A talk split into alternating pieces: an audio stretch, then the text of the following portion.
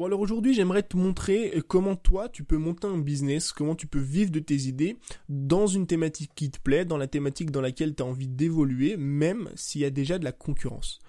Bien souvent, quand on démarre sur Internet, on a tous ce fameux problème avec la thématique. On a envie de parler d'un sujet. Moi, c'est le problème, je pense que j'ai rencontré, enfin, c'est le plus gros problème que j'ai rencontré au début.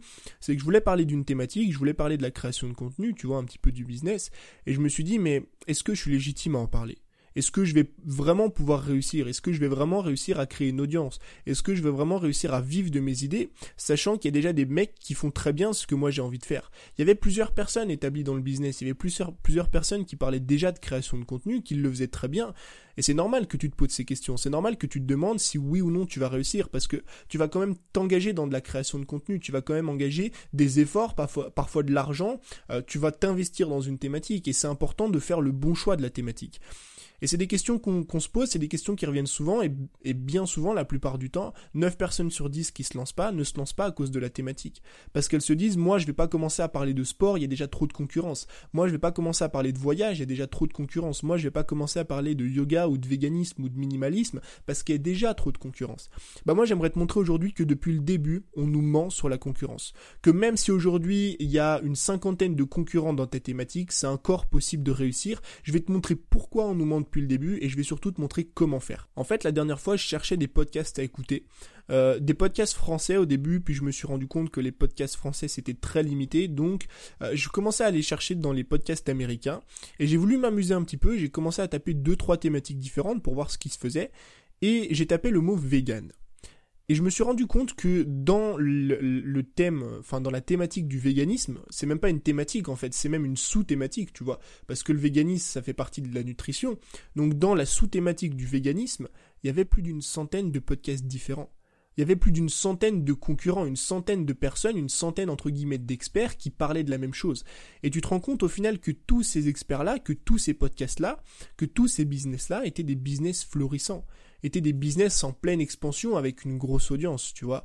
Quand en France, justement, au contraire, on se dit qu'à partir de 2, 3, 4, 5 experts dans nos thématiques, ou 2, 3, 4, 5 personnes qui font du bon contenu dans nos thématiques, c'est même plus, c'est même plus possible. On peut même plus faire notre place. Il y a déjà trop de concurrence pour nous quand il y a 5 personnes, alors que tu te rends compte aux États-Unis que dans une sous-thématique du véganisme, avec plus d'une centaine de podcasts différents, eh ben, tout le monde arrive à vivre de son contenu, tout le monde arrive à vivre de ses idées, et tout le monde arrive à développer une audience importante dans le domaine du podcast. Et en fait, je me suis rendu compte que depuis le début, on nous ment. Depuis le début, on nous ment sur la concurrence parce que on nous dit toujours qu'il faut aller dans des thématiques dans lesquelles il n'y a aucune concurrence, qu'il faut aller dans des niches, dans des sous-niches, dans des sous-sous-niches d'une thématique, tu vois, pour justement chercher à être le premier.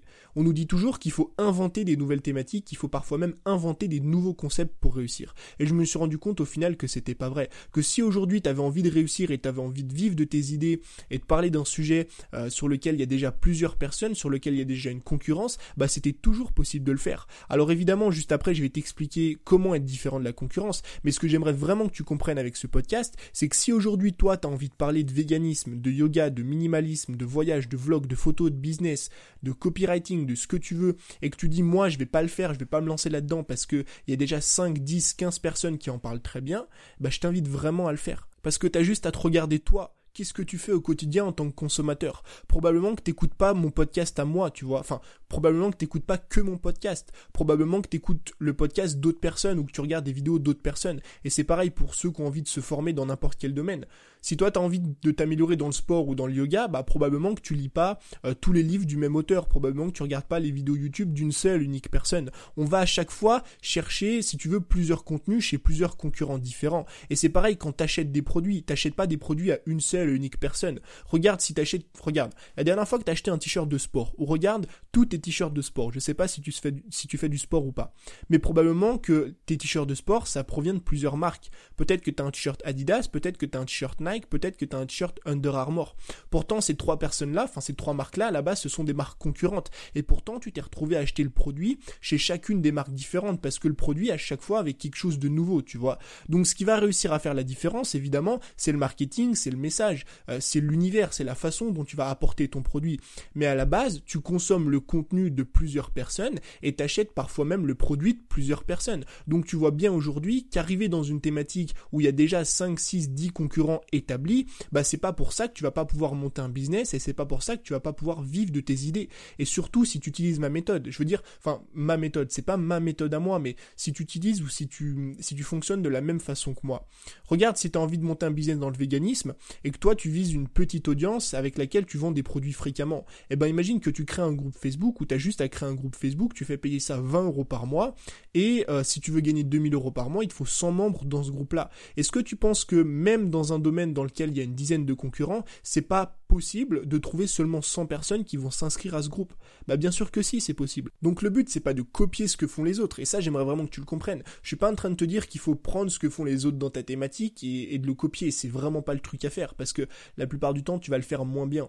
S'il y a des mecs qui parlent de sport ou qui font du sport depuis des années et toi t'es débutant, tu viens d'arriver, bah forcément t'as moins de connaissances qu'eux, t'as moins de compétences qu'eux, tu vas euh, faire ce que eux font mais en moins bien et pour se différencier c'est très compliqué. Mais ce que je veux, ce que je veux vraiment que tu comprennes, c'est que tu dois aujourd'hui t'autoriser à parler d'un sujet euh, qui te plaît, à parler d'un sujet qui te fait vibrer, même si aujourd'hui il y a déjà des, personnes, des dizaines, des, centaines même parfois, de personnes déjà euh, établies dans cette thématique même s'il y a déjà une concurrence qui est forte, par exemple dans, le sport, dans la musculation, bah c'est pas pour ça, c'est pas parce qu'il y a une grosse concurrence que tu vas pas pouvoir te faire ta place.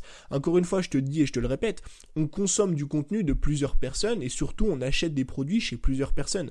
Donc encore une fois, c'est pas parce qu'il y a de la concurrence ailleurs que tu vas pas pouvoir te faire ta place. Maintenant, ce qui compte évidemment, c'est arriver à être différent. Et pour être différent, il faut trouver une façon différente de créer du contenu. Et ça, c'est sûrement la phrase la plus importante du podcast.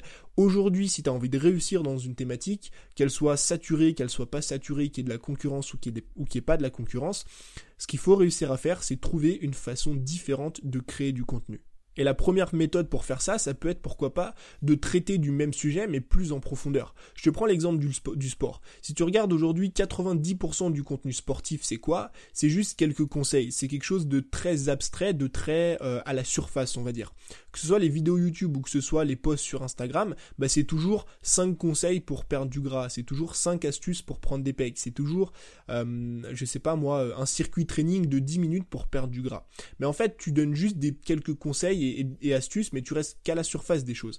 Toi, pour te différencier, qu'est-ce que tu peux faire? Bah, tu peux prendre ce même sujet-là, mais le traiter en profondeur. Plutôt que de donner des conseils et quelques hacks et astuces pour réussir, bah pourquoi pas prendre les principes, prendre les études scientifiques, prendre euh, les façons de penser, tu vois, et les expliquer aux gens. Et te retrouver à faire des podcasts de 30 minutes sur la prise de muscle ou des podcasts de 45 minutes ou d'une heure sur les protéines, tu vois. Et je t'assure qu'aujourd'hui, si tu fais ça, d'ailleurs, ça peut être une super idée de podcast, tu vois, mais si aujourd'hui tu fais ça, ce sera beaucoup plus simple de réussir parce que tu vas être très différent de la concurrence. Là où tout le monde va rester en surface sur les sujets, bah toi tu vas en parler en profondeur. Ça c'est la première façon de te différencier. Ensuite, la deuxième façon de te différencier, c'est de te spécialiser dans un domaine. Par exemple, plutôt que de parler de marketing ou plutôt que de parler de business, là où c'est très vague, tu vois, là où il y a beaucoup de concurrence et là où tout le monde traite du sujet de la même façon, bah toi tu vas te spécialiser dans un domaine. Plutôt que de parler de marketing, tu vas parler de retargeting. En gros, le retargeting c'est quoi? C'est l'art de recontacter des personnes qui sont intéressées par ton offre, tu vois. C'est quelque chose d'assez poussé, d'assez compliqué. Mais si toi demain tu te spécialises dans le retargeting, bah ça va créer la différence dans ton contenu. Et pareil dans le sport, pareil dans le minimalisme. Plutôt que de parler comme tout le monde de minimalisme, bah toi tu vas devenir le meilleur mec qui parle du minimalisme de voyage. Et là tu vas te spécialiser dans un domaine. Donc ça c'est une autre façon encore une fois de se différencier de la concurrence, mais euh, sans pour autant changer de sujet. Ensuite la troisième façon c'est ta façon de t'exprimer, ta façon de créer du contenu. Ça, c'est vraiment quelque chose d'important. Je pense qu'aujourd'hui, une des meilleures façons d'arriver à euh, créer la différence avec la concurrence, c'est ta façon de t'exprimer, le choix de tes mots, comment tu vas parler à ton audience? Est-ce que tu vas être proche de ton audience ou est-ce que tu vas au contraire être éloigné de ton audience? Et je pense qu'il y a beaucoup de place à se faire quand euh, des personnes qui ont 100 000 abonnés n'ont pas les moyens, on va dire, d'être proches de leur audience, parce que forcément, quand tu as 100 000 abonnés, tu peux pas être proche de tout le monde, bah je pense que justement, toi, tu peux créer la différence en étant proche de ton audience, en discutant avec eux, en faisant des, des lives, en faisant des FaceTime, euh, en discutant avec eux, pourquoi pas sur Instagram. Tu peux vraiment être différent dans ta façon de t'exprimer, dans le choix de tes mots, dans la façon de t'exprimer à l'oral si tu fais un podcast, dans la, façon, dans la façon de t'exprimer quand tu fais des vidéos YouTube. Et la dernière chose, évidemment, pour être différent, bah, ça va être ton contenu. Plus tu vas être différent dans ton contenu, donc dans ton contenu vidéo, dans ton contenu audio, dans ton contenu écrit, plus ton contenu va vraiment être à l'opposé ou va vraiment totalement être différent de ce que les concurrents font, plus ça va être simple de démarquer et plus ça va être simple de te faire une place. Ce qui fait que tu acheté le t-shirt Nike par rapport au t-shirt Adidas, bah c'est peut-être parce que la couleur du Nike, bah Enfin, en tout cas, c'est peut-être parce que tu as préféré la couleur du Nike ou le logo Nike au logo Adidas. Tu vois ce que je veux dire?